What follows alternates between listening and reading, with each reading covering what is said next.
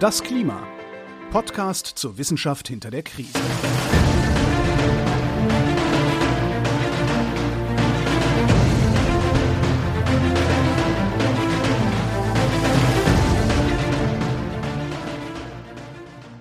Hier ist das Klima, der Podcast zur Wissenschaft hinter der Krise.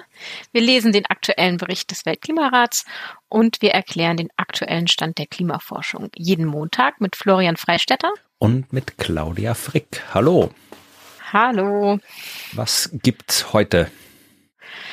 Ja, heute machen wir weiter mit der Nachlese des ersten Teils des IPCC-Berichts.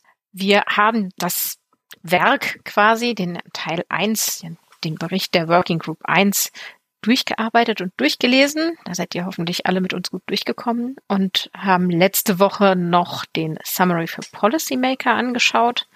Also den Teil, der sich an Entscheider und Entscheiderinnen richtet. Ja, und heute gucken wir noch ein bisschen weiter in die Zusatzmaterialien rein. Und zwar würde ich gerne über den Atlas reden. Reden wir über den Atlas.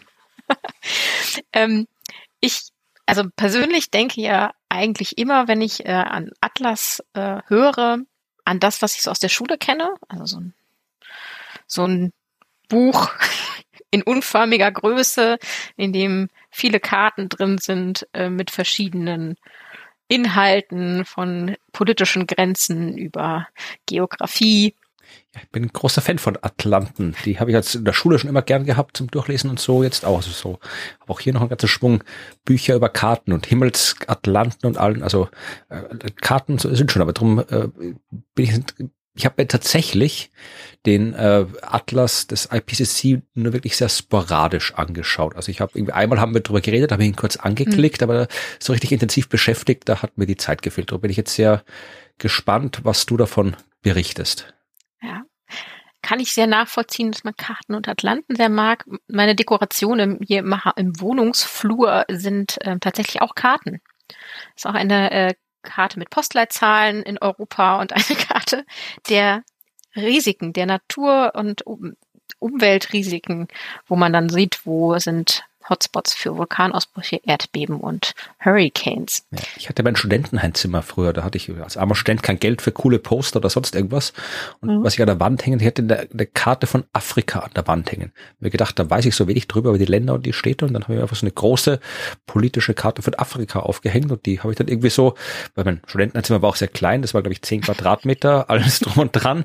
Das heißt, ich habe viel Zeit damit verbracht, wenn ich auf dem Bett gelegen bin oder sonst wo, habe ich dann immer diese Afrika-Karte angestarrt. Ja, also darum habe ich ein bisschen was über Afrika gelernt, aber das. Nicht das Verkehrt. nicht das Verkehrt. Ich, ich würde auch immer noch mein größter Traum, so eine Karte zu besitzen, die, die 3D ist. Kennst du die noch aus der Schule? Ah, nee. Mit so Bergen, die dann, wo man so wirklich Relief hat. Ach, das meinst du, ja, ja. Es gibt ja tatsächlich also so, so Läden. In Wien gibt es so einen Laden, wo du so alten Schulbedarf kaufen kannst. Also diese ganzen alten Karten, also auch diese äh, Karten, jetzt nicht nur Kartenkarten, sondern auch so Schaubilder und hier der, wie der, der Motor und äh, die Photosynthese, da gab es ja immer so, so Dinger, die man irgendwo geholt hat aus irgendeinem Kartenraum und dann aufgehängt hat. Ja, und, genau. Aber die kann man, aber die kosten ein Schweinegeld. Also ich habe da immer wieder mal auf der Homepage geschaut von diesem Laden, also die kann man da so kaufen für irgendwie so Hipster-Einrichtungen oder so. Aber ja, also das sind ja. schon coole Sachen. Ja, aber ja. ist ja egal. Es geht um den IPCC-Report, der ist nicht alt, der ist neu. Und die der Karte holt man auch nicht aus dem Kartenkammer, um sie Nein. irgendwo aufzuhängen, sondern die gibt's online. Genau, und es gibt diesen, diesen Atlas in zwei Varianten und keine davon ist so unförmig, dass sie problematisch ist, wenn man sie in ein Regal stellen möchte. Den gibt's nämlich einmal ähm, als PDF und einmal als interaktiven Atlas, also als Webseite. Und diese zwei Dinge sind jetzt nicht inhaltlich identisch, sondern die ergänzen sich. Also das äh, PDF, das auch wirklich original so aufgebaut ist, wieder wie ein ähm, IPCC-Kapitel, beschreibt quasi den ähm, den Aufbau des interaktiven Atlases, ne? also wie ist der entstanden und so weiter und fasst auch nochmal so synthesemäßig zusammen, was sieht man jetzt für einzelne Gebiete also für die Region. Das heißt, wir haben da nochmal 200 Seiten in einem PDF. Ich finde das gerade nicht, das PDF tatsächlich. Also wenn ich hier nicht? auf interaktiver Atlas. Ach hier, nee, der, der ist, der ist beim, beim ja. Full Report mit verlinkt, ja, habe ich schon. Ja. Genau, und auch auf der interaktiven Seite, glaube ich, vom Atlas kann man es irgendwo noch finden, wo das PDF ist. Ja, also das ist ähm, dann eben so strukturiert, dass es tatsächlich auch ein Executive Summary hat und dann eine Einleitung, ähm, der erklärt, warum machen wir das, ähm, wofür ist er da und wie ist jetzt und warum ist jetzt überhaupt ein interaktiver Atlas entstanden. Und dann geht's eben so mal global nochmal aufgesagt, was sind jetzt die Veränderungen, was sehen wir denn da und welche Informationen kann man daraus aus dem Atlas ziehen, aus dem Interaktiven und dann für die einzelnen Regionen und dann gibt's da auch noch Boxen. Also das ist wirklich wie so ein IPCC-Kapitel, das wir wahrscheinlich auch nochmal hätten lesen können. Aber das ist jetzt nur der eine Teil. Also dieses PDF ist der eine und das andere ist dann. Das ist ja erstaunlich viel Text für so ein Atlas. Ich, ja. ich bin auf Seite 130 beim Scrollen und habe noch keine Karte gesehen.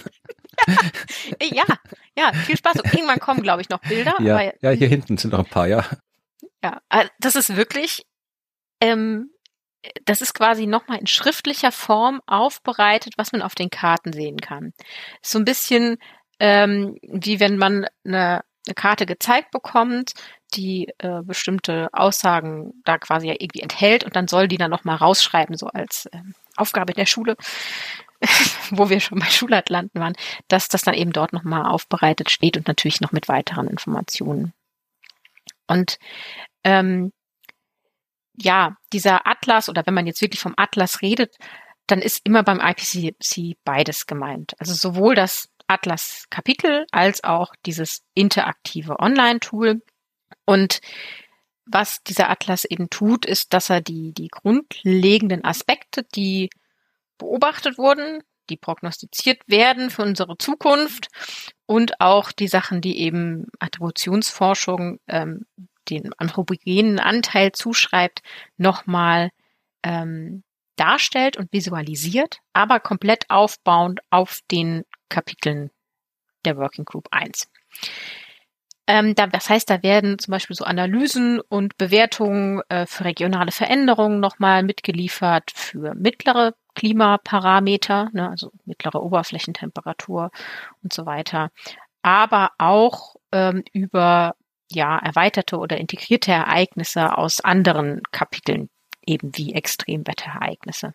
Der Atlas berücksichtigt dabei übrigens alle Beweislinien, also das heißt ähm, sowohl alle möglichen Beobachtungsdaten, äh, globale, regionale, als auch alle möglichen ähm, SSP-Szenarien, unsere Shared Socioeconomic Pathways, nutzt mehrere Modellsimulationen aus den verschiedenen ähm, Modellensembles, die wir ja kennen. Das heißt, der Atlas ist nicht ein Produkt mit einem Datensatz aus einer Quelle, sondern aus ganz, ganz vielen Datenquellen zusammengebracht und zeigt dann besonders anschaulich grafisch die Informationen, die man sich raussucht. Denn interaktiv kann man natürlich die Karten simpel für sich selber verändern. Und das ist auch der Grund, warum es jetzt diesen interaktiven Atlas gibt. Also wir haben in einem PDF ja immer nur die Möglichkeit, die Bilder uns anzugucken, die uns jemand präsentiert. Ne? Und diese ähm, Präsentation ist jetzt, also wenn man mal so sagt, ein wenig äh, altbacken quasi, ne? wenn man doch eigentlich die Möglichkeit hat, sowas interaktiv auf einer Webseite zu machen und den Leuten die Möglichkeit zu geben, äh, flexibel, räumlich ähm, die sich einzugrenzen, zum Beispiel eben nur bestimmte Gebiete sich zuzuschneiden selber oder bestimmte zeitliche ähm, Bereiche einzugrenzen. Also für manche Sachen ist es ja zum Beispiel sinnvoll, nicht eine Jahreszeit anzugucken, sondern nur einen bestimmten Monat. Zum Beispiel, wenn wir über Monsun oder sowas reden. Und deswegen ist es total sinnvoll, dass da viel mehr Möglichkeiten gegeben werden für die Leute, die es interessiert, sich das selber rauszusuchen und dadurch die Möglichkeit gibt, die gemachten Bewertungen und äh, dargestellten Ergebnisse zu erweitern, so dass es genau passt für die Fragestellung oder den interessanten Bereich für jede Person, die sich das anguckt. So, dann gucken wir jetzt mal. Oder müssen wir noch ich will jetzt mal eine Karte sehen. Ähm, willst du doch eine Karte sehen? Ach Gott, ich dachte, da lasse ich mir jetzt noch eine ganz lange Zeit. Ich dachte, da machen wir, machen wir erst zum Schluss. Ach so, na gut, dann. Weil ähm, tatsächlich würde ich gerne noch ein bisschen über, über die Entstehung spre sprechen. Okay. Weil so einfach ist das ja jetzt nicht. Also man kann, kann das machen, ne? und wenn die Daten ja alle da sind, dann kann man das so anzeigen. Aber wir müssen uns ja überlegen, dass diese Daten ja irgendwie entstehen. Und da kam bei mir jetzt so die Frage auf, also der, der IPCC, äh, der forscht ja nicht selber. Stimmt, ja. Das heißt, der erzeugt ja jetzt nicht selber Daten, aber er benutzt Daten. Und damit man Daten benutzen kann, die man selber nicht gemacht hat, muss das erlaubt sein. und da habe ich, und da würde ich jetzt gerne so einen kleinen Exkurs machen, wenn ich darf. Ja. Ähm, Im Dezember letztes Jahr ähm, einen Vortrag besucht von der Helmholtz-Gemeinschaft. Helmholtz Open Science macht so Online-Seminare, die kann man frei besuchen. Und die hatten äh, Martina Stockhause zu Gast. Die ist vom Deutschen ähm, Klimarechenzentrum und vom IPCC Data Distribution Center. Ja, ist eine schöne Abkürzung, äh, DDC, Data Distribution Center.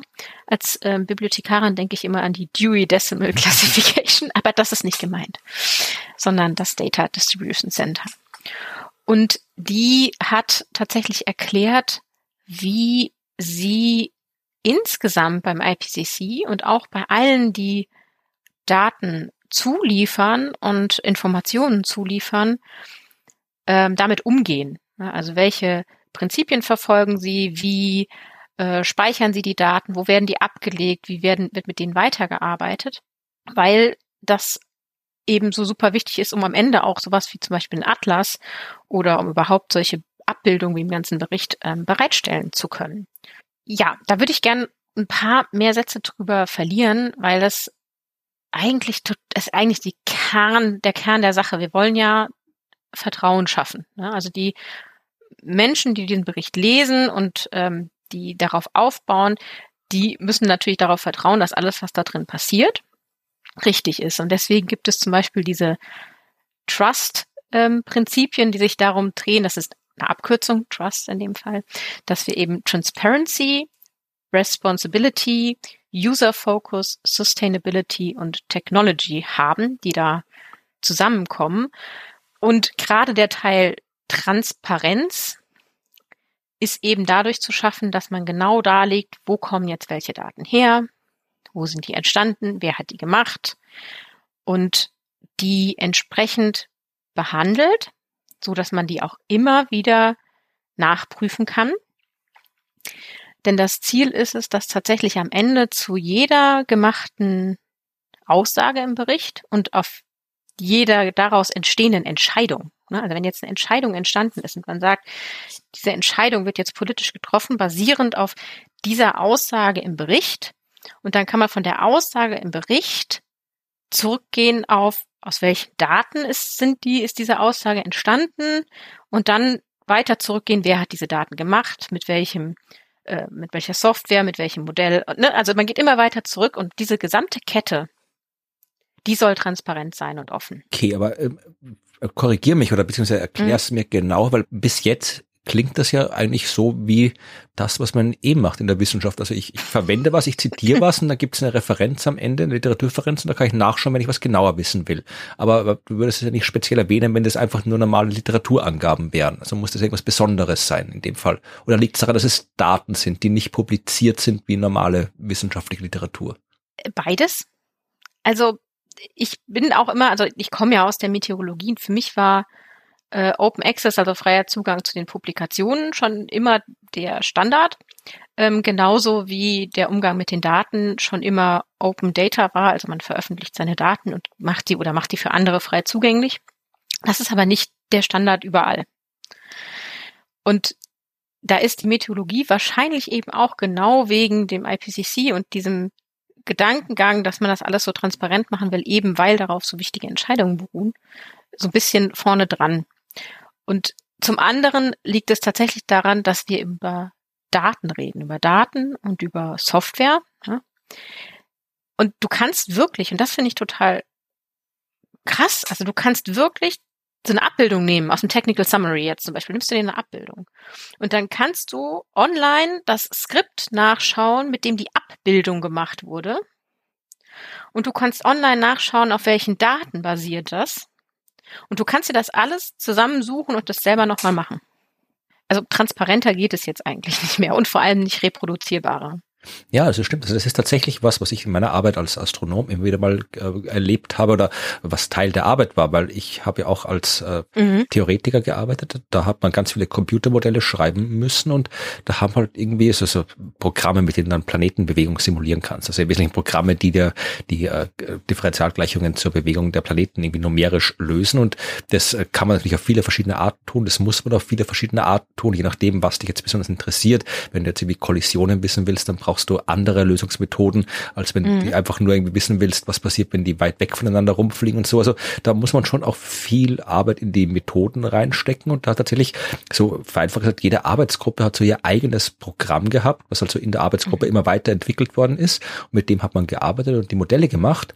Und das hat man auch nicht hergegeben. Also das, das, weil das, das, ja, es ist zwar irgendwo, die grundlegende Methodik ist zwar irgendwo mal zitiert worden, aber das Programm selbst, das, da hat man dann, wenn man Glück gehabt hat, hat man dann irgendwie so ein, war man mal irgendwie eine Woche oder zwei an dem anderen Institut, hat dort die Leute kennengelernt und durfte dann deren Programm benutzen zum Beispiel.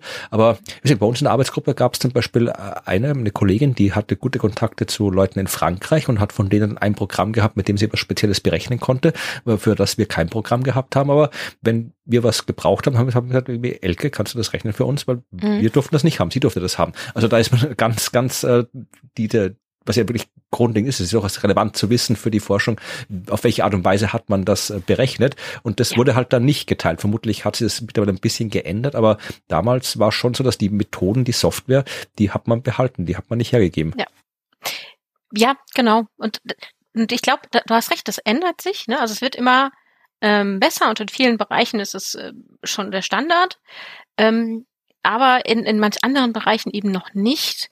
Und noch schwieriger wird's, wenn es dann wirklich um ähm, Methoden geht, die jetzt vielleicht nicht in einem einzelnen äh, Programm drinstecken, sondern es sind vielleicht viele kleine Arbeitsschritte, die da passieren. Ähm, und dann diese Methode komplett offen zu legen über diesen, ich weiß nicht, kennst du mal das Methodenkapitel in so einem wissenschaftlichen Paper? Ja, ja. Das ist immer so vage, da kann man es ja wirklich nicht nachbauen. Dann wirklich Open Methodology zu machen, die Methode so zu dokumentieren, dass sie jeder nachbauen kann. Ja, ich habe es dann, wie ich dann in meiner, äh, wie ich dann nicht mehr studiert habe, sondern meine eigene Forschung gemacht habe, später als Postdoc. Ich habe da wirklich, habe dann nicht mehr das unser, unser Arbeitsgruppenprogramm genommen. Ich habe mir dann wirklich, es gab mhm. ein so Programm, das frei verfügbar war, wo auch der Code online verfügbar war und ich habe dann mhm. nur noch mit dem gearbeitet, weil das konnte ich dann auch immer schön sagen, ich habe das Ding verwendet, wer es nachvollziehen will, ladet euch das Ding runter. Ich habe genau das gleiche verwendet. Also das war dann immer, weil ich auch mit diesen Methoden-Sections immer äh, auf Kriegsfuß stand, weil das wirklich ja. ab und zu meistens kannst du es überspringen, wenn du nur wissen willst, was, was das Ergebnis war, aber wenn du es wirklich genau nachvollziehen willst, weil es zufällig zufälligerweise genau das ist, an dem du auch forschst, ja. da bist du teilweise wochenlang gesessen, hast probiert herauszufinden, was die Typen da gemacht haben, ja, und bist nicht noch nicht draufgekommen, weil das so vage oder so ja, schlecht ja. drin stand, ja. Ja, genau das, genau das. Und das will man halt ganz proaktiv auch beim IPCC mittlerweile einfach vermeiden. Und in diesem Atlas, also jetzt in dem PDF, gibt's dazu ein ganzes, äh, ganzes Unterkapitel ähm, 2.3, das eben Accessibility, Reproducibility und Reusability heißt, wo sie dann sagen, welche Schritte sie jetzt unternommen haben, um sicherzustellen, dass ihre Ergebnisse frei zugänglich sind, dass die Ergebnisse und die Abbildung und alles, was sie dort haben, reproduzierbar ist. Also jemand könnte es wirklich nachmachen und dass die Ergebnisse ähm, nachnutzbar sind. Also dass andere sie zum Beispiel eben auch weiterverwenden können. Also wir zum Beispiel, dass man die Daten nutzen könnte und noch Bilder machen könnte.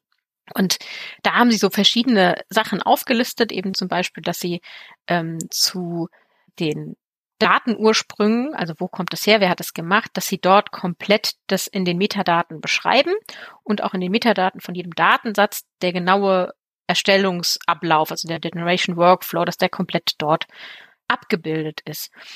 Und das ist das, was ich, also als ich das Kapitel gelesen habe, das ist das, was sie dann quasi auch in diesem Vortrag, was Martina Stockhause da in dem Vortrag eben vorgestellt hat, ähm, wie das funktioniert und wer macht dort was. Also wer macht zum Beispiel ähm, Langzeitarchivierung, also dass die Daten auch in 50 Jahren noch da sind. Wer, wer sorgt dafür? Das ist ja nicht trivial. Du kannst das nicht auf eine Festplatte aufspielen und das die irgendwo ins Regal stellen.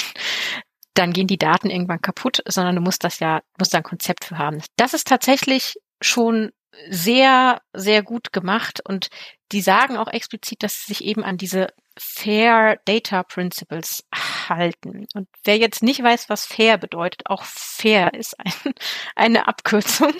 Denn fair bedeutet findable, accessible, interoperable und reusable. Klingt alles gut. Genau, es klingt alles gut, aber ich finde, es ist, also mir ist es auch immer zu abstrakt.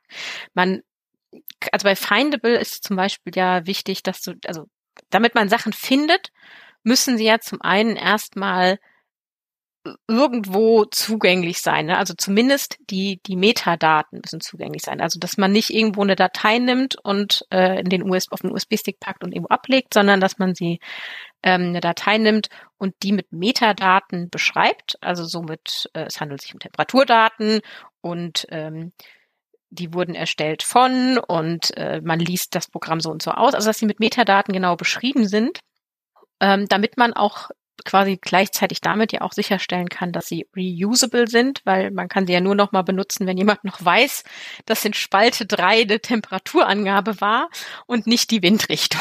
Ja, das sollte dokumentiert sein. Genau, das sollte dokumentiert sein und das ist so ein bisschen das, worum es bei Findable geht, aber auch zum Beispiel die Vergabe von so einem Persistent Identifier, also so einer ID, die absolut unveränderlich ist.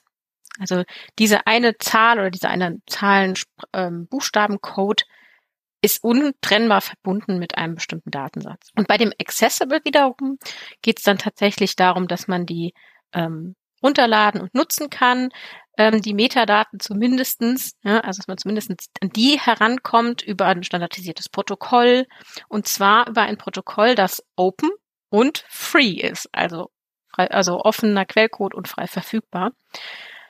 Ähm, und dass dann natürlich, je nachdem, was das für Daten sind, können die zugangsbeschränkt sein. Also die Daten an sich, nicht die Metadaten, die müssen frei sein.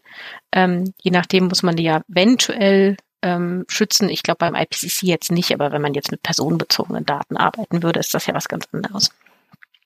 Ja, und dann interoperable, dass man die auch ja standardisiert über Protokolle austauschen kann. Ne? Also dass die ähm, zusammenspielen können oder zusammenpassen und austauschfähig sind zwischen verschiedenen Systemen. Und bei Reusable, ne, da hatten wir das mit dem ähm, Angeben, wer ist denn der Urheber oder wo ist was der Ursprung der Daten und mit welcher Lizenz sind sie versehen. Vielleicht gibt es eben Nutzungslizenzen. Und das ist erstaunlich gut, finde ich, umgesetzt in diesem IPCC äh, Atlas, wie sie damit umgehen. Wie gesagt, du hast bei GitHub den Code für die ähm, die Abbildung, du hast den Code für die Datenquellen, wo die Datenquellen herkommen, wo sie sich herziehen. Die stellen auf sehr, sehr vielen Ebenen sicher, ähm, dass sie besondere Infrastruktur benutzen, ähm, von wer sie bereitstellt, dass sie sich eben Persistent Identifier erstellen lassen und wer sie bereitstellt, wer die Langzeitarchivierung macht, wer sich darum kümmert, dass da Zugang hergestellt werden kann. Und am Ende haben sie es tatsächlich sehr, sehr gut geschafft, diese, diese Nachvollziehbarkeit dieser Kernaussagen herzustellen. Und du kannst hier im Atlas auch anzeigen lassen, ähm, wo kommen denn jetzt die Daten her? Und dann siehst du so ein Flussdiagramm. Ja, das habe ich vorhin gerade aufgemacht. Ja. Dann kannst du das genau ja. sehen und dann klickst du da drauf und dann sehe ich ja, wie die das, das Datennetz verändert worden ist für die Darstellung und äh, wo die Daten gesammelt worden sind. Sehr, sehr lange Zahlen rein, die ich alle nicht verstehe. Aber äh, irgendwer wird es verstehen und die Person kann dann gucken, damit was ja. anfangen. Das ist eine gute Idee. Lass mal, lass mal, lass uns mal gemeinsam für die, die zuhören und mitklicken mhm. wollen, die können natürlich mitkommen, in den interaktiven Atlas gehen. Und für die, die nur zuhören, beschreibe ich es aber mhm. natürlich auch, ähm, dass sie es auch so gut mit nachvollziehen könnt.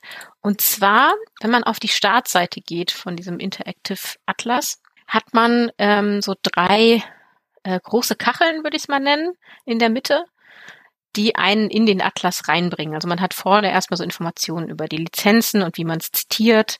Ähm, ja, dass man mitmachen kann. Ne? Man kann hier noch eine Umfrage beantworten. Nutzerumfrage.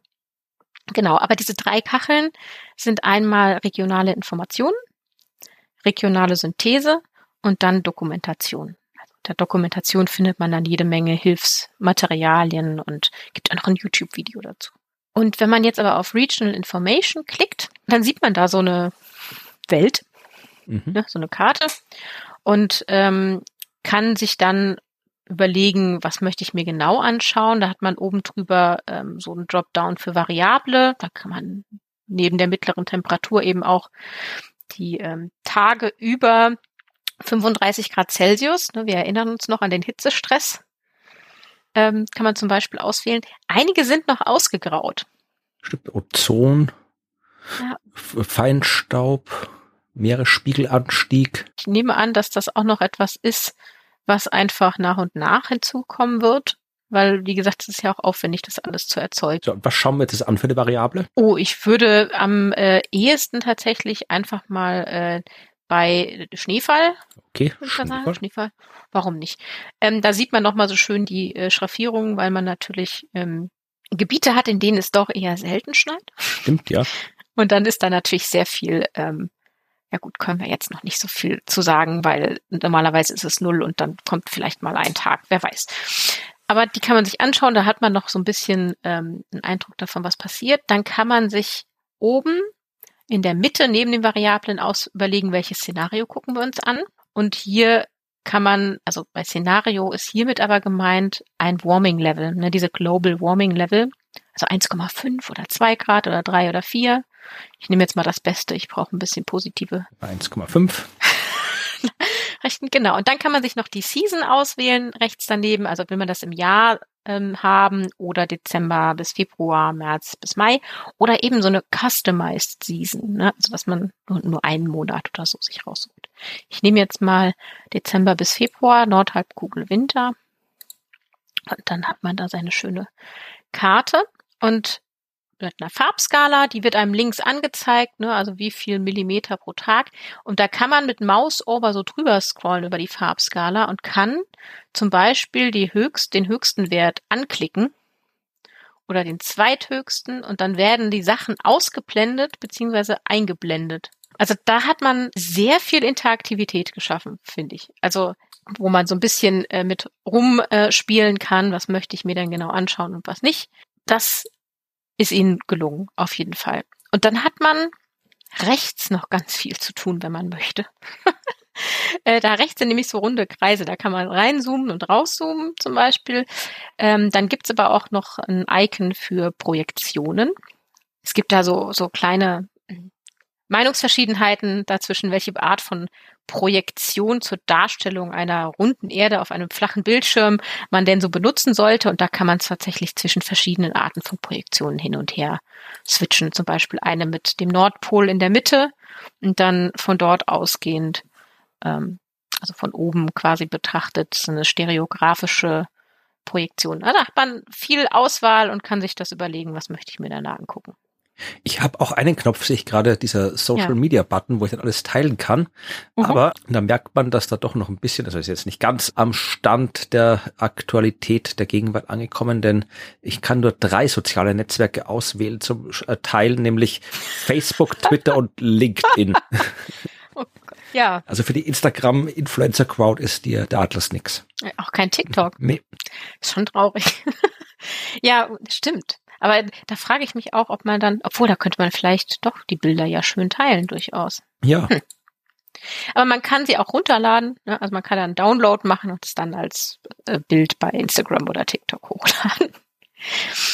Es gibt auch noch einen Knopf Metadaten, der ist unter Projektionen. Genau, den habe ich da, mal angeklickt. Da kommt genau, das Flussdiagramm. Da kommt das Flussdiagramm und da sieht man, ne, Dataset 1 ist das, Dataset 2 ist das und dann wird, oder, dann fließt das alles zusammen. Man kann da die Sachen auch anklicken. Ne? Also man kann da ähm, die einzelnen Teile anschauen und bekommt dann da eine Beschreibung. Und in diesem Pop-up-Fenster gibt es dann auch noch einen Download-Knopf. Da kann man sich diese Metadaten komplett als JSON-Datei, wer dem das etwas sagt, ist eine strukturierte, also eine unstrukturierte, aber le gut lesbare ähm, Dateiformat, kann man sich das runterladen und ähm, benutzen und nachverwenden. Kann man sich zum Beispiel auch gut speichern, welche Daten habe ich mir denn da angeguckt. Also das ist, ich muss sagen, erstaunlich viel Funktionalität. Also die haben da auch noch so Sachen wie hier die Point Information. Das ist so ein Fadenkreuz.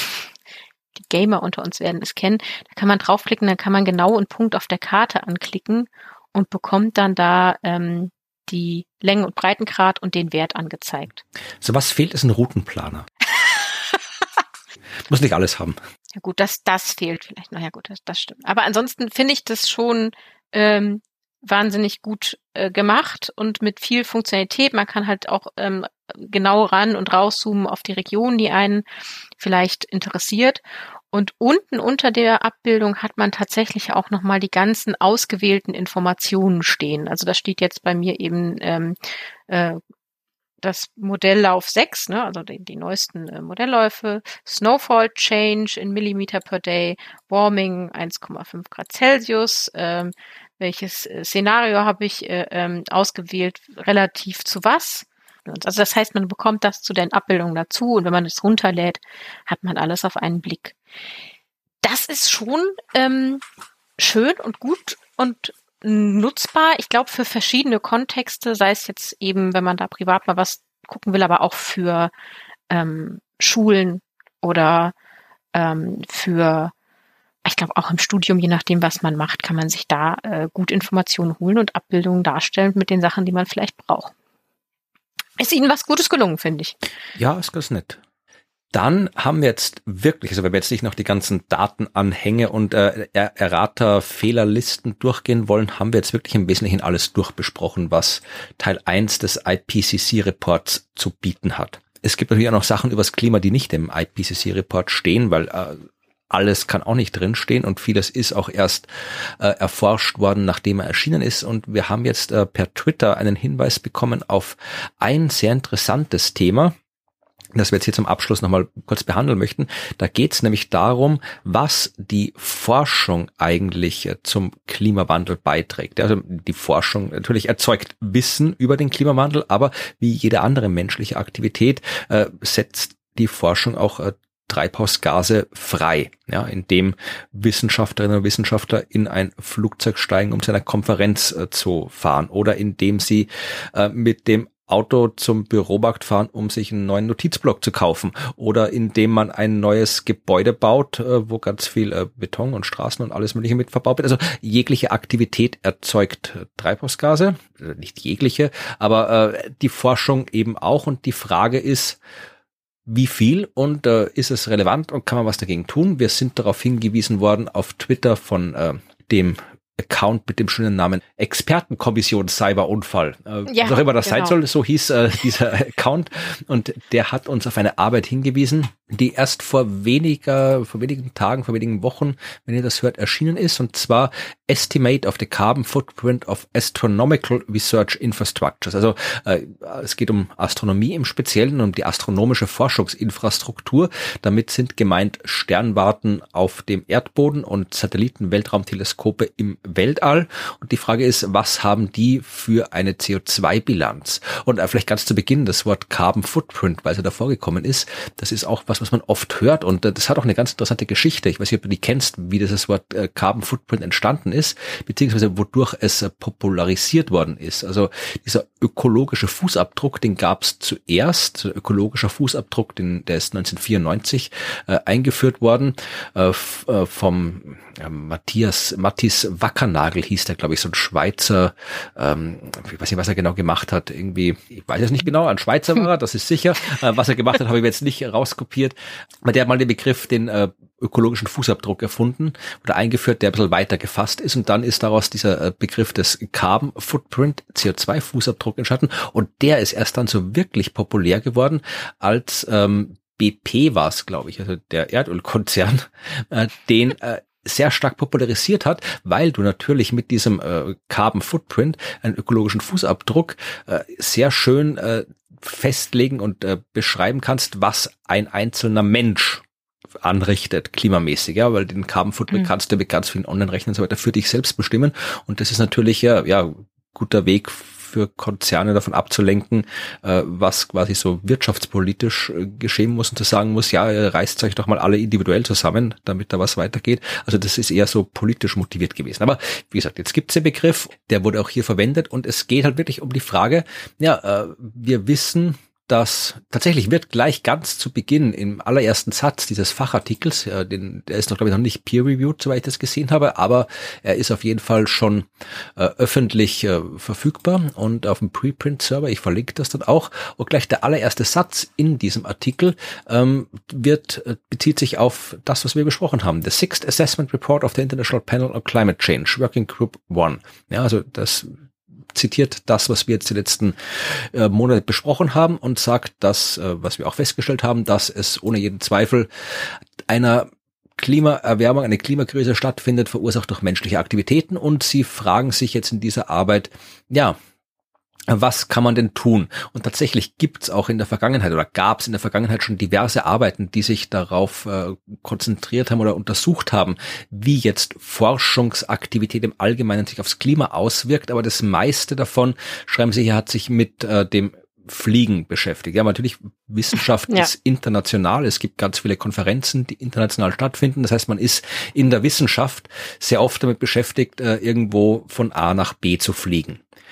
Ich jetzt persönlich nicht übrigens. Ich habe irgendwie, ich habe immer die falschen Konferenzen besucht. Ich musste bin immer oft mit Bussen oder sowas zu Konferenzen gefahren, weil sie irgendwo mal äh, die großen astronomischen Generalversammlungen der Internationalen Astronomischen Union, die alle paar Jahre stattfinden, die waren mal in Peking und mal in Hawaii und mal irgendwo in Südafrika. Und als ich da Zeit und Geld hatte, teilzunehmen, waren sie in, war sie in Prag ja, eh nett auch dort, ja, aber ist mal von Wien nicht so eine Fernreise oder dann gab es irgendwie eine Konferenz, die äh, von unserer Fachgruppe quasi, diese Himmelsmechanik, die hat auch mal hier, mal war sie in Florida, mal war sie in, ich glaube irgendwo in, in, ich glaube in Spanien und so. Und als ich äh, da teilgenommen habe, hat sie in Belgrad stattgefunden. Da bin ich auch nachts, wir hatten auch nie Geld in der Arbeitsgruppe, ja. Also ich bin dann irgendwie ja. nachts irgendwie um 23 Uhr in der Nacht in Wien in so einen Autobus gestiegen und dann irgendwie die Nacht durch nach Belgrad gefahren zur Konferenz. Also ich bin ja, nicht viel geflogen in meiner Forschungskarriere Karriere. Also ich habe mir da nicht. Ich bin immer nach Wien. ja, ja, da ist die, die Meteorologen sind da oft, ich weiß. Ja. Genau. Aber da gab es tatsächlich so einen Zähler. Also da stand ein Zähler, wie viel CO2 verbraucht wurde von den Leuten, die dort angereist sind wir haben ja auch in den Kapiteln, die wir in der Vergangenheit besprochen haben, festgestellt, welchen Einfluss eben Mobilität und Flugzeug und so weiter hat. Und natürlich fliegen nicht nur äh, Menschen, die äh, auf der Uni forschen. Also es gibt auch ganz viele, die einfach nur zum Saufen nach Mallorca fliegen. Sowas soll es ja auch geben. Also es ist nicht alle Flugtätigkeit von Akademikerinnen und Akademikern zu verantworten, aber eben auch.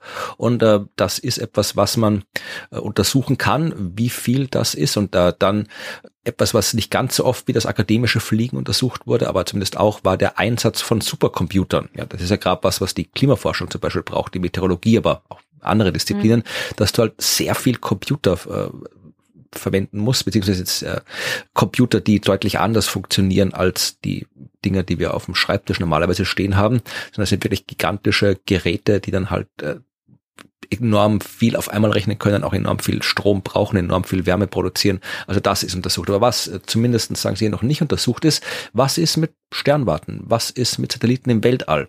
Ja, weil das mhm. sind tatsächlich Dinge, also so ein, so ein, ja, ob ich jetzt irgendwie einmal fliege oder nicht, ich kann mir theoretisch auch noch kurz vorher entscheiden, okay, nee, dann fliege ich da halt nicht hin, sondern schalte mich online dazu. Dann nehme ich halt doch den Zug oder sowas. Aber äh, die Entscheidung, wir bauen jetzt hier eine Sternwarte, das ist, da legt man sich längerfristig fest, ja, normalerweise. Ja. Und das äh, sagen Sie hier, darum sollte man sich durchaus mal anschauen, was heißt denn diese längerfristige Festlegung dann für, ja, für die äh, CO2-Bilanz? Weil, wie gesagt, äh, wir sind mittlerweile bei Zeiträumen unterwegs, wo es darum geht, die EU sagt, wir erreichen hier, wir wollen äh, netto null Emissionen bis 2040, 2050, also 2050 sagt, glaube ich, die EU.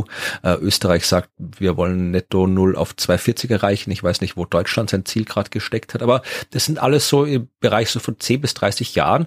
Und äh, wenn es jetzt darum geht, hier ein Weltraumteleskop zu planen oder eine Sternwarte zu planen, dann sind wir auf den gleichen Zeitskalen unterwegs. Ja, also das ist was, was man sich anschauen muss. Und das haben die gemacht. Sie haben gesagt, es war jetzt nicht einfach, weil es gibt teilweise nicht so ähm, detaillierte Aufzeichnungen, dass ich genau sagen kann, okay, dieser Satellit hat genau die Teile verbraucht. Und da waren so viele Menschen, haben so viel Zeit verbracht und fünf von den Menschen sind mit dem Autobus zur Arbeit gekommen und die anderen fünf sind mit dem Flieger gekommen. Also diese Daten, die so detailliert sind, gibt's nicht. Deswegen haben sie, äh, sagen sie auch ganz zum Anfang, alles, was sie machen, ist nur so größenordnungsmäßig. Sie geben zwar Zahlen an, aber die soll man halt quasi größenordnungsmäßig betrachten und nicht absolut. Und sie haben es dann äh, vereinfacht gesagt so gemacht, dass sie äh, anhand von bestimmten konkreten Beispielen, wo es Informationen gab, äh, mal abgeleitet haben, was das für die CO2-Emissionen bedeutet und dann im Wesentlichen umgerechnet auf einerseits Geld und andererseits Masse. Ja, also ich habe gesagt, wenn ein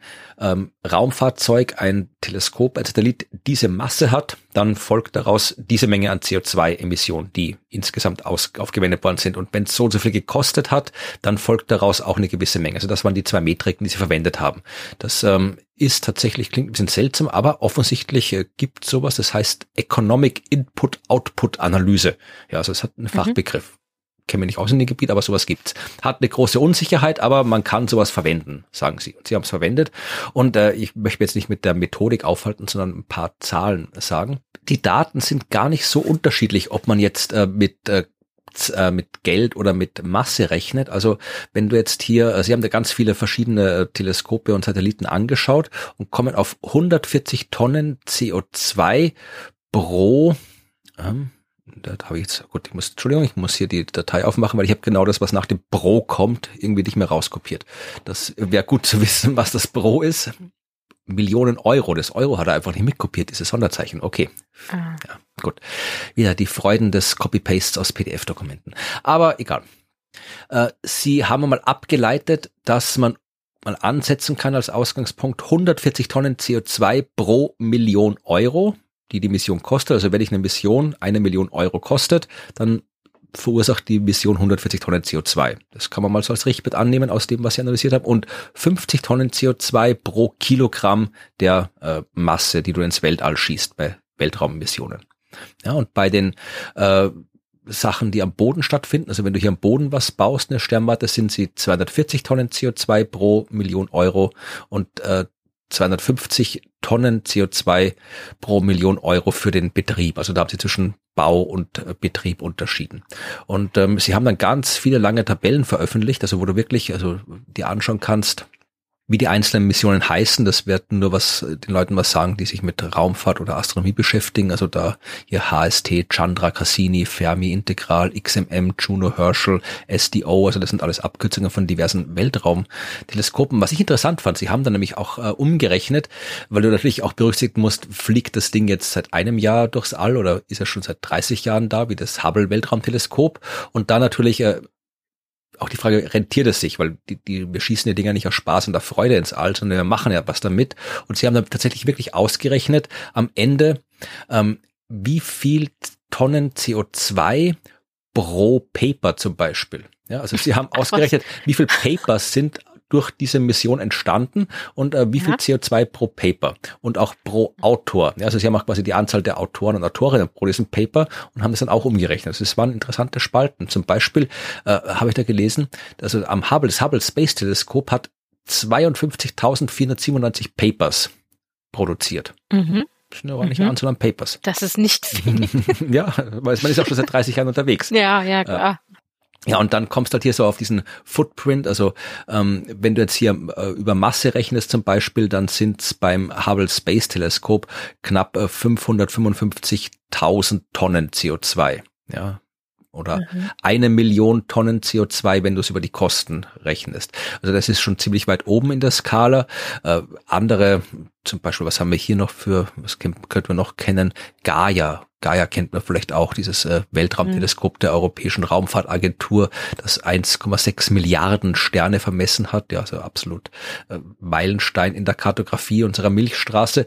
Gaia kommt nur auf 100.000, ja, also es ist ein Fünftel von dem, was äh, das Hubble Weltraumteleskop so an Emissionen oh. verursacht hat. Insgesamt, wo habe ich jetzt hier diese Zahl? Wenn Sie jetzt äh, alle Weltraummissionen, bleiben wir bei den Weltraummissionen, alle Weltraummissionen zusammennehmen, die Sie da gehabt haben, dann ähm, kommen Sie Sie sagen sie World's Fleet of Astronomic, Astronomical Space Missions. Ja, also alles, was die Astronomie ins Weltall geschickt hat, dann kommen sie insgesamt auf äh, 7,4 Megatonnen CO2. Ja, das ist der, der, der Fußabdruck, der CO2-Fußabdruck und ein jährlicher Fußabdruck von 525 Kilotonnen CO2. Ja, also das ist so die Größenordnung, was das braucht. Beziehungsweise sie haben das auch für die ähm, Sternwarten auf der Erde gemacht. Da ist ein Wert, der ist ein bisschen größer, also ungefähr so 40, 50 Prozent drüber. Aber äh, da ist natürlich auch mehr zu verbauen. Also ich schicke ins All keine so großen Betonklumpen wie Sternwarten auf dem Boden sind. Also da habe ich natürlich ein bisschen mehr. Aber Ah, okay. Hätte ich jetzt anders erwartet, aber okay. Mhm. Nee, aber es ist tatsächlich, also du hast ja da viel mehr, viel größere Infrastruktur. Aber was ich interessant fand, ich habe dann wirklich, weil es sind sehr, sehr viele Zahlen in dem Paper, ich habe mich dann zu den letzten durchgescrollt und ähm, wenn du die komplette astronomische Forschungsinfrastruktur nimmst, ja, dann äh, kommst du auf einen jährlichen äh, CO2-Fußabdruck von 39 Tonnen CO2 pro Astronom, Astronomin. Das ist, also sie haben auch wie 30.000 äh, angesetzt. Ich weiß auch nicht, wo jetzt die Zahl genau herkommt. Aber größenordnungsmäßig kann stimmen. Aber ich finde es auch ein bisschen unfair. Also ich, das ist der einzige Punkt, wo ich dann doch irgendwie sage, warum nimmt man jetzt alle, die PhD in Astronomie haben und nimmt die als Basis, um jetzt zu sagen, weil 39 Tonnen CO2 pro Jahr ist viel. Also wir müssen, glaube ich, auf zwei pro Person äh, runter, wenn wir okay. das eineinhalb Grad Ziel mhm. erreichen wollen. Also darum äh, fühle ich mich jetzt gerade als Astronom persönlich angegriffen, ja, obwohl ich ja schon die Forschungsinfrastruktur gar nicht mehr nutze. Aber äh, mhm. ganz viel von dem Satellitenzeug, was da oben rumfliegt, fliegt ja auch rum für die, die Erdbeobachtung, für die Meteorologie und so weiter. Also mhm. das weiß ich jetzt nicht, ob es da fair ist, nur die Astronomie da hier äh, in die Rechnung mit einzubeziehen. Ja, das, da hast du, da hast du tatsächlich recht. Also weil die, die, die Satelliten tatsächlich ja auch noch für deutlich mehr, also jetzt auch Geografie und solche Sachen, die ja solche Daten auch nutzen, da ist ist ja de deutlich mehr, ne? Also. Aber auf jeden Fall, also wie gesagt, die sagen, das sind alles Größenordnungen. Und wenn mhm. man die mhm. Größenordnung mal annimmt, dann ist es trotzdem immer noch viel. Wenn es jetzt hier 30 äh, Tonnen über dem Durchschnittswert liegt und irgendwie 37 Tonnen über dem, was wir haben müssten, natürlich ist das dramatisch. Aber andererseits, wie gesagt, es gibt ja auch nur 30.000 von uns. Also insofern ist es dann nicht unbedingt der Punkt, wo man jetzt sofort ansetzen muss. Aber natürlich ein Punkt, an dem man auch ansetzen muss, weil was für die Astronomie ja. gilt, wir sind ja nicht die einzigen, ja, das ist auch, also es gibt ja durchaus auch andere Wissenschaften und die haben ja vielleicht keine keine äh, keine gigantischen Sternwarten, aber die haben halt gigantische Teilchenbeschleuniger, ja, oder Großrechner. oder Großrechner oder ich weiß nicht, was dann halt noch so mhm. Chemielabore sind nicht so groß, aber äh, du müssen wir theoretisch auch, also wenn du jetzt irgendwelche Chemikalien, die musst du auch irgendwo herkriegen, dann musst du vielleicht irgendwas aus dem Berg buddeln oder sonst irgendwas. Ich weiß es nicht, also man kann vermutlich Kühlung oder so, ja. ne, Klimatisierung ja. und äh, Reinräume und so, ja. Also jede Wissenschaft äh, verbraucht mhm. was, also man muss jetzt nicht immer nur die Astronomie äh, heranziehen und äh, mhm. sie sagen hier so es ist natürlich auch kein, sie schlagen natürlich auch nicht vor, dass wir jetzt aufhören zu forschen oder aufhören, neue Sternwarten oder neue Satelliten mhm. oder neue Forschungsinfrastruktur zu bauen. Aber sie sagen, äh, was, was man machen sollte, ist vielleicht langsamer bauen, dass man das irgendwie so ein bisschen über die Zeit äh, verteilt, damit wir halt äh, da eine Chance haben, das entsprechend auch mit den globalen CO2-Budgets abzugleichen. Sie sagen, das habe ich jetzt auch immer genau nachgeschaut, weil ich auf die Stelle nichts gefunden habe, aber anscheinend gibt es ein Slow Science Movement, ja, mhm. ähm, wo es darum geht, um ja mehr Zeit für äh, detaillierte Forschung, weniger Publikationsdruck oh, äh, und yes. so weiter. Also mhm. das ist prinzipiell, ja, also das würde damit hineinpassen. Die ich dachte, du meintest Slow Science im Sinne von langsames Bauen. Da dachte ich so, ach, da kennen die Berliner doch jemanden, der mit Flughafen genau. baut. Stimmt, ja, wir lassen einfach dieses Büro alles bauen, dann dauert es immer schön lang. Nee. Ja. Aber ich, ich wollte noch, also das äh, war dieses, dieses Paper, das wir uns jetzt äh, auf den Twitter-Hinweis mhm. hinaus genau angeschaut haben. Es gibt aber noch mehr und ich verlinke die jetzt in den Shownotes und erwähne sie kurz. Also es gibt ein Paper, das ist schon mal in einem anderen Podcast aufgetaucht, nämlich äh, methodisch inkorrekt haben darüber gesprochen in Folge 174 und äh, das äh, war auch das erste Mal, wo ich mit diesem Thema in Kontakt gekommen bin, nämlich mit der, der CO2-Verbrauch der Forschung, also wo ich es in der Wissenschaft gesehen habe. Da hat nämlich tatsächlich das Max-Planck-Institut für Astronomie hat sich mal selbst untersucht. Ja. Das heißt, äh, dieser Artikel ist in Nature Astronomy erschienen. An Astronomical Institute's Perspective on Meeting the Challenges of the Climate Crisis. Also tatsächlich das, das Max-Planck-Institut für Astronomie, das eines der größten äh, astronomischen Institute in Deutschland ist und auch weltweit nicht gerade klein ist, ist in Heidelberg. Und die haben sich halt mal sich selbst angeschaut. Und da gibt's auch eine schöne Abbildung, wo man wirklich aufgeschlüsselt sieht, was so das Max-Planck-Institut so verbraucht und äh, sind insgesamt tatsächlich 18 Tonnen CO2 pro Jahr pro Mensch, der dort arbeitet. Also auch Doppelte von dem, was Durchschnitt ist in Deutschland ungefähr. Und von diesen 18 Tonnen gehen tatsächlich äh, achteinhalb Tonnen fürs Fliegen drauf. Drei Prozent für die Heizung. Oh Gott, oh Gott, oh Gott. Ja, ja. weil die da irgendwie, weiß ich, Heizung, weiß, kommt jetzt ein bisschen, weiß ich, ob das viel oder wenig ist im Vergleich mit anderen, aber äh, die sind da oben auf dem Berg, da schneit oft mal. Und äh, fünf, äh, fünf Tonnen für die Elektrizität. Und äh, tatsächlich ist da so die, das Pendeln, also dass du irgendwie mit dem Auto zum Arbeitsplatz fährst oder was, das ist nur 0,9 Tonnen und der Rest, was auch immer, keine Ahnung, hier, äh, der, der die Kaffeemaschine einschalten oder was weiß ich, ja, eine halbe Tonne. Aber es ist wirklich äh, die Hälfte von dem, was die Forschung da kostet, sind Flüge. Also kostet im Sinne von CO2. CO2-Kosten, ja. Mhm.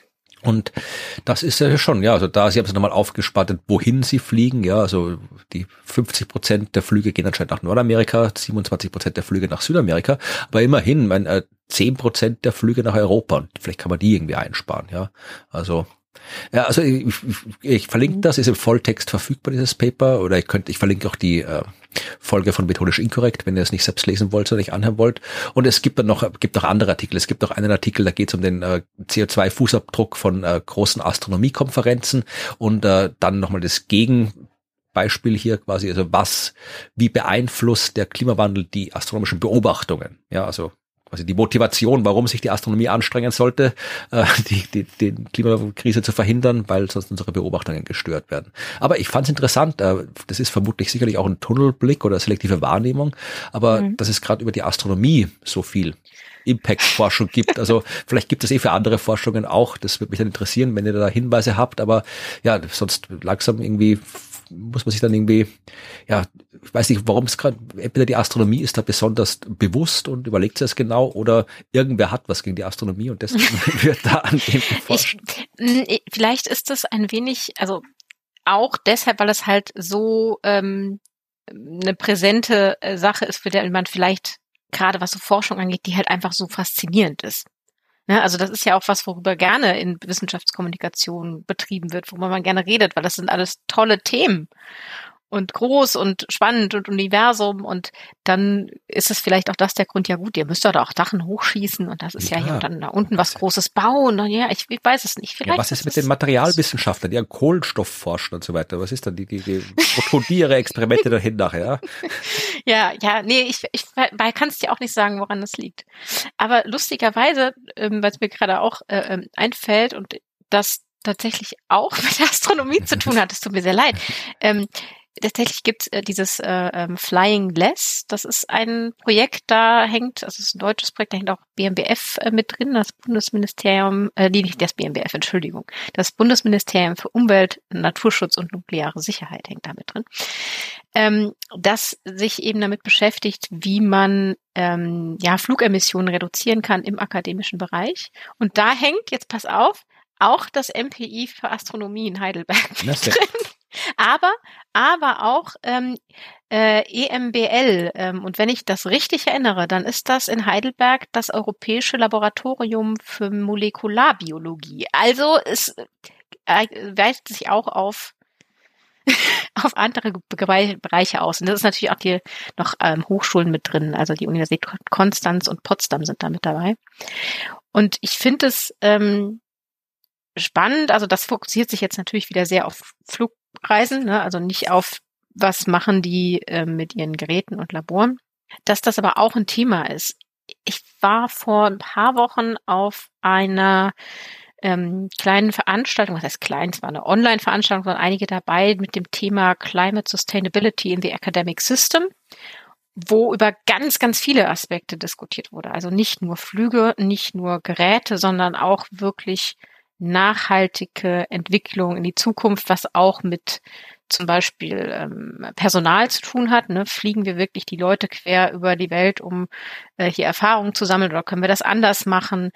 Ähm, was wie können wir vielleicht Messgeräte oder Großgeräte besser miteinander teilen, die Daten, indem wir Daten zum Beispiel teilen. Also da wurde ganz viel diskutiert, was viel mehr ist als so Großgeräte und äh, Flüge. Also da muss man sich echt andere Dinge überlegen, auch äh, gute. Also ich meine, jetzt wurden ja viele während Corona äh, Formate, Konferenzen ins Digitale übertragen, aber eher schlecht als sinnvoll. Und ich glaube, wenn man sich da mal ein bisschen mehr Mühe gibt, kann man wahrscheinlich doch einiges ersetzen.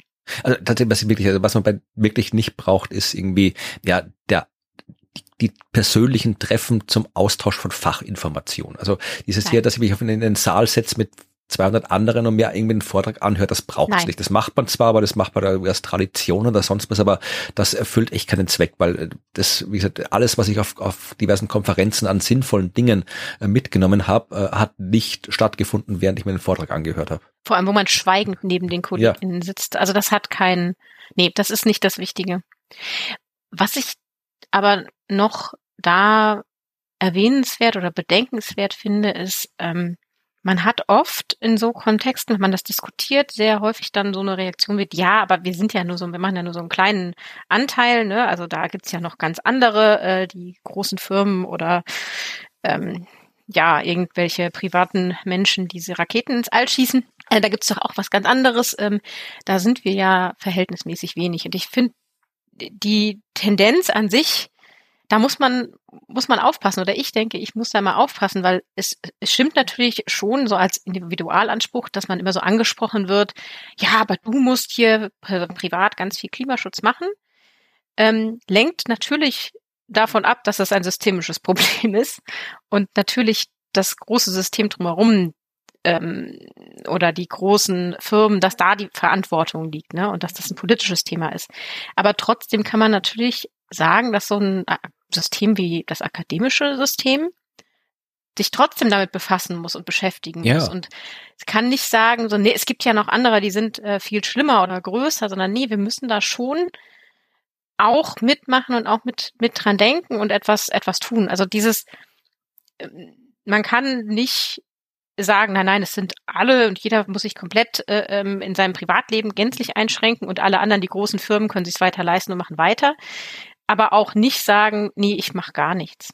So, also das, das ist es auch nicht. Und ich glaube, gerade dieser Ansatz, dass man so in der Wissenschaft jetzt anfängt, sich damit zu beschäftigen, oder beziehungsweise nicht nur anfängt, sondern es auch macht, äh, ist super. Ich wollte gerne abschließen mit, mit der, mit der schönen ähm, Anekdote. Du hast eingangs von dem Climatic Footprint gesprochen oder dem Ja. CO2-Fußabdruck. Und ähm, das wird ja häufig auch in der Kunst verwendet. Mhm. Weiß nicht, ob man das so, also man hat es schon öfter mal gesehen, denke ich, dass man also Fußabdrücke in großen und kleinen, das wurde mal in Fußgängerzonen immer gerne genutzt oder es ist sehr illustrativ. Und ich habe in meinem ähm, Studium während meiner Promotionszeit musste ich nebenbei noch, muss man noch so Kurse besuchen, habe ich einen Kurs besucht, der hieß Kunst und Naturwissenschaft. Äh, und da ging es äh, darum, dass eine Kunst als Wissenschaft natürlich äh, eine Kunst eine Wissenschaft sein kann, aber Wissenschaft auch als Kunst dargestellt werden kann. Und da habe ich tatsächlich eine meine allererste Hausarbeit jemals äh, geschrieben, die sich tatsächlich auch damit beschäftigt hat, wie Klimawandel und ähm, CO2-Fußabdruck und sowas in der Kunst dargestellt wird. Und da habe ich einen schönen Satz geschrieben, den ich eben rausgesucht habe. Hier live rausgesucht habe ich diese Hausarbeit noch gefunden. Ähm, da steht nämlich drin, das war 2010. Ähm, das Leugnen des Klimawandels war nach dem dritten IPCC-Report plötzlich nicht mehr möglich, ebenso wenig wie die Beteiligung des Menschen an diesem Prozess. Das ist zwölf Jahre her. Ja, naja. Und äh, das, ich fand es gerade schön, dass ich das nochmal rausgesucht habe. Ähm, damals haben wir uns schon mit Kunst äh, damit beschäftigt und auseinandergesetzt und äh, um das zu verarbeiten. Und gerade dieser CO2-Fußabdruck ist eigentlich etwas, was man gut visuell einsetzen kann, aber man sollte es doch nochmal reflektieren. ja, gut, das als Anekdote nebenbei, aber das war's, glaube ich, für heute. Hm? Ja, dann sind wir jetzt auch mit dem letzten äh, Resten des äh, Kapitels des IPCC-Reports, des ersten Teil des IPCC-Reports durch. Wenn ihr uns dazu Feedback geben wollt, wenn ihr auch äh, eine Wissenschaft äh, betreibt, die sich mit ihrem eigenen CO2-Fußabdruck beschäftigt äh, oder Kommentare zur Astronomie habt, die sich mit dem CO2-Fußabdruck beschäftigt, dann äh, sagt uns äh, das, was ihr sagen wollt, nämlich per E-Mail unter podcast.dasklima.fm. Wenn ihr mehr über das wissen wollt, über das wir in dieser Folge gesprochen haben, Abbildungen, äh, Videos und so weiter, die wir erwähnt haben, die entsprechenden Links findet ihr auch in den Shownotes und die findet man unter dasklima.fm. Da sind alle Shownotes zu allen Folgen veröffentlicht, da könnt ihr nachschauen. Und äh, ja, ansonsten, wenn ihr uns sonst irgendwas schreiben wollt, dann schreibt uns das einfach als Kommentar, als äh, E-Mail. Ihr könnt und sollt auch gerne den Podcast dort bewerten, wo er bewertet werden kann, auf den diversen äh, Plattformen, wo Podcasts verbreitet werden. Das hilft uns, das freut uns, wenn ihr das tut. Ihr könnt uns natürlich auch insofern helfen, indem ihr einfach erzählt, dass es diesen Podcast gibt, weil auch wenn wir das erste Kapitel des IPCC-Berichts beendet haben und durchbesprochen haben, wird es noch jede Menge weitere Folgen geben, weil es gibt ja auch ein zweites, äh, einen zweiten Teil und einen dritten Teil, mit der uns noch ein paar, ja wahrscheinlich Monate, wenn nicht gar Jahre beschäftigen wird, bis wir das alles abgehandelt haben. Das heißt, es wird sehr viel mehr vom Klima geben in Zukunft. Das heißt, es ist mhm. noch genug Zeit, um uns damit äh, eine Freude zu machen, wenn ihr es empfehlt. Und äh, die nächste Folge wird sich noch nicht mit Kapitel 2 beschäftigen, weil das äh, kommt erst Ende Februar raus und noch ist nicht Ende Februar und da müssen wir auch noch ein bisschen reingucken und lesen. Das heißt, äh, es wird noch die eine oder andere Folge geben, wo wir über andere Sachen sprechen und in der nächsten Folge haben wir gedacht, sprechen wir über uns. Ja, Genau, also wir, wir, kann man so sagen, wir wurden nämlich schon an zwei, drei Stellen mal gefragt, äh, ob wir darüber sprechen könnten, wie wir diesen Podcast eigentlich machen. Also wie wir uns vorbereiten, wie wir diesen Bericht lesen und äh, wie wir hier eigentlich zusammensitzen. Und das würden wir euch dann gerne mal erzählen. Ja, und das werden wir dann auch machen in der nächsten Folge. Und bis dahin wünschen wir euch eine schöne Woche und sagen Tschüss. Tschüss.